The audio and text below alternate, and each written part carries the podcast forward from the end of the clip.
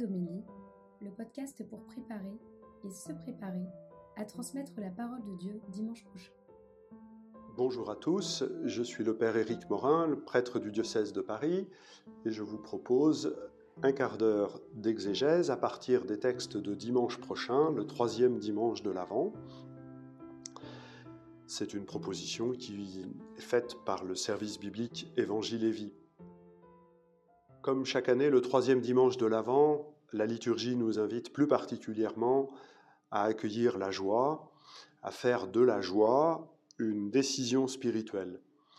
En ce sens-là, les deux premières lectures vont vraiment nous aider à réfléchir sur cet appel à la joie que euh, le Seigneur nous adresse.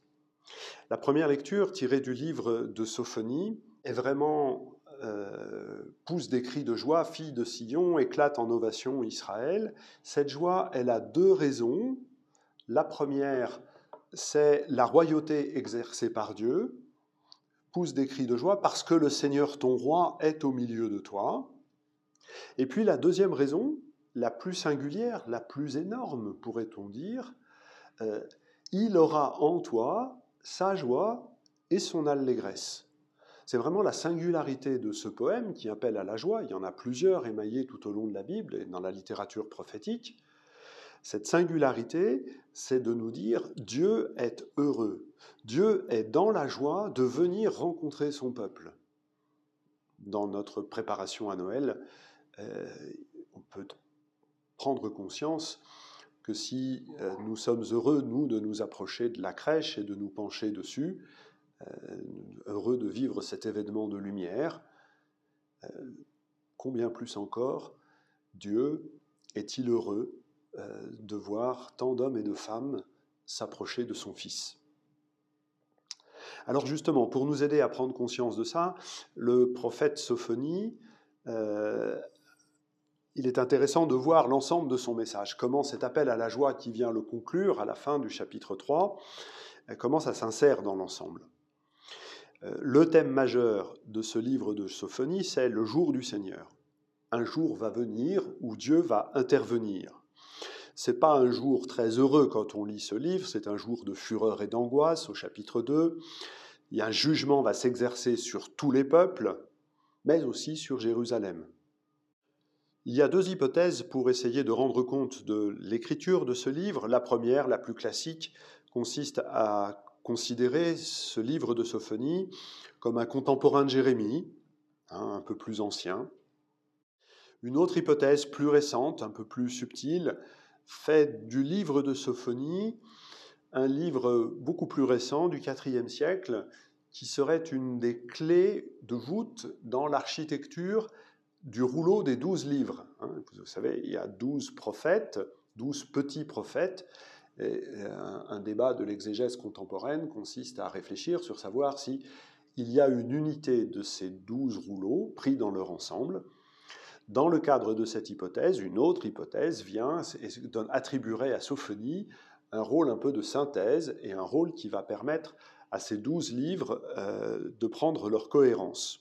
Quoi qu'il en soit, l'élément le plus singulier du livre de Sophonie, c'est ce retournement euh, euh, par lequel le reste, le, petit reste, est à la fois défini comme les gens humbles et comme ceux qui vont être capables d'entrer dans la joie. Finalement, le jour du Seigneur est annoncé et présenté comme un jour où Dieu va agir pour qu'il reste un peuple de gens humbles, un peuple aux lèvres pures, euh, Sophonie 3.12, un peuple sans mensonge, Telle est l'œuvre de Dieu.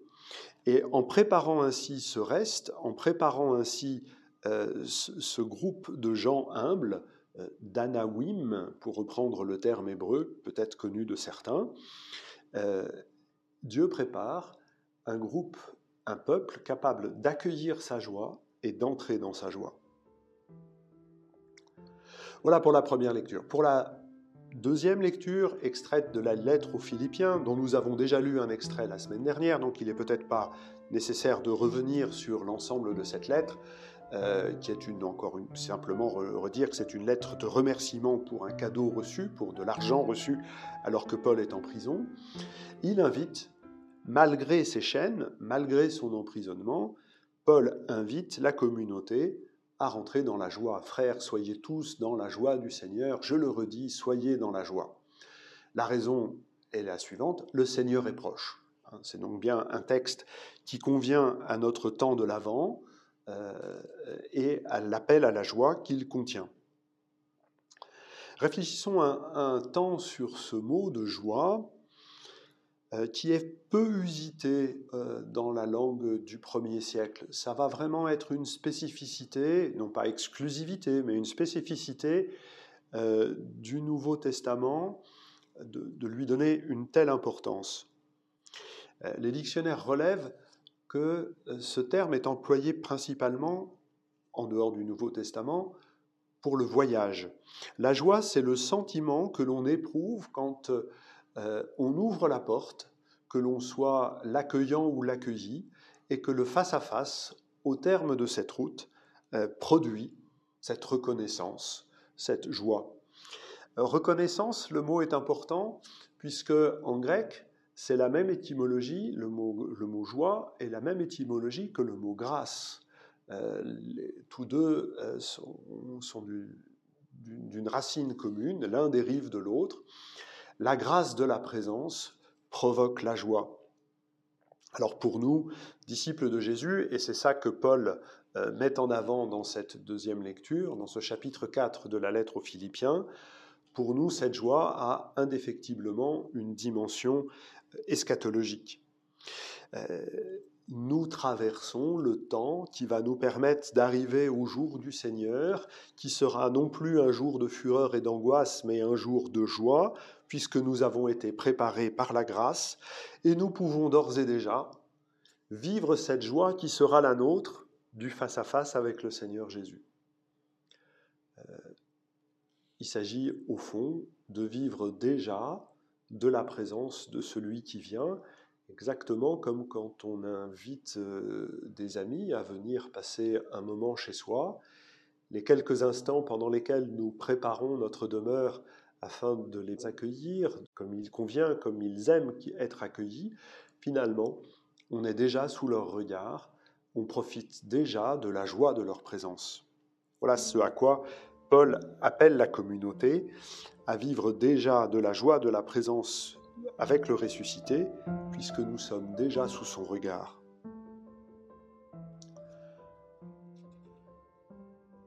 Le texte évangélique, selon tiré de, Saint Luc, qui nous est proposé, nous fait changer un tout petit peu d'horizon. C'est la stricte continuité euh, de l'évangile de dimanche dernier la présentation de Jean-Baptiste, le programme spirituel, dont on parlait la semaine dernière, le programme spirituel est maintenant mis en œuvre en deux points, la justice et préparer la venue d'un autre qui doit venir.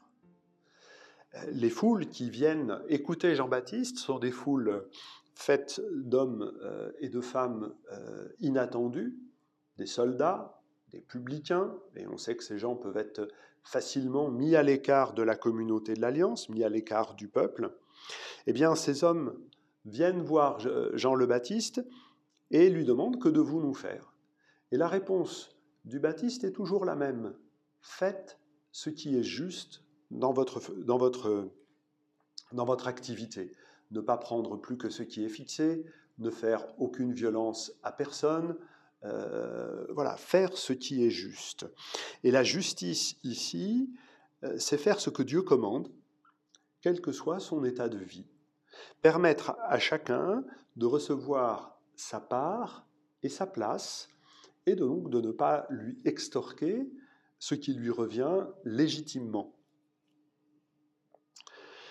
Ça, c'est le premier point important euh, qui distingue Jean le Baptiste euh, des autres prédicateurs du premier siècle euh, dans cette ambiance eschatologique, apocalyptique du premier siècle en Judée et Galilée.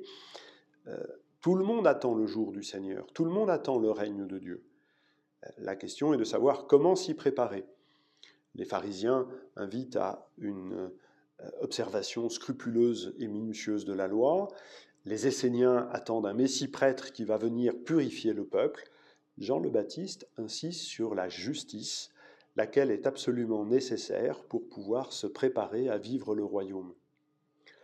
Le Seigneur Jésus s'inscrit bien dans cet ensemble, s'inscrit bien dans la continuité de son maître Jean le Baptiste, mais il va insister, lui, non pas tant sur la justice, mais sur la miséricorde.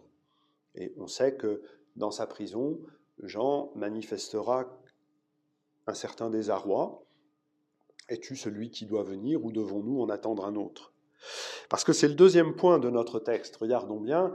Euh, pour préparer, le programme spirituel du Baptiste consiste à euh, faire la justice et puis attendre quelqu'un qui vient. Et ce quelqu'un qui vient, le Baptiste ne le présente pas comme un miséricordieux, mais comme un Messie juste, un Messie qui va venir battre euh, le blé, qui va séparer le grain de la balle, euh, qui va faire ce baptême de feu et d'esprit. Euh, et on sait que Jésus reprend cette expression également. Le Messie est celui qui vient inaugurer le règne, et ce règne ne peut pas ne pas être un règne de justice. Il faut lire euh, les évangiles, et l'évangile de Luc euh, se propose aussi pour cela, de voir comment ces thèmes de la miséricorde et de la justice ne s'excluent pas l'un l'autre, s'incluent l'un l'autre. Il n'est de miséricorde qui ne soit juste, mais il n'est pas de miséricorde qui s'enracine d'abord et avant tout dans une justice établie, l'étape de ce troisième dimanche euh, de l'Avent qui nous invite à la joie principalement, à la joie d'un Dieu qui vient à notre rencontre gracieusement, miséricordieusement. L'étape de ce troisième dimanche inclut indéfectiblement celle de la justice. Voilà quelques réflexions tirées euh, des trois textes que nous méditerons, proclamerons et commenterons à nos communautés dimanche prochain. Je vous souhaite euh, de bien poursuivre ce temps de l'Avent euh, et je vous dis à la semaine prochaine pour euh, méditer les textes du quatrième dimanche de l'Avent.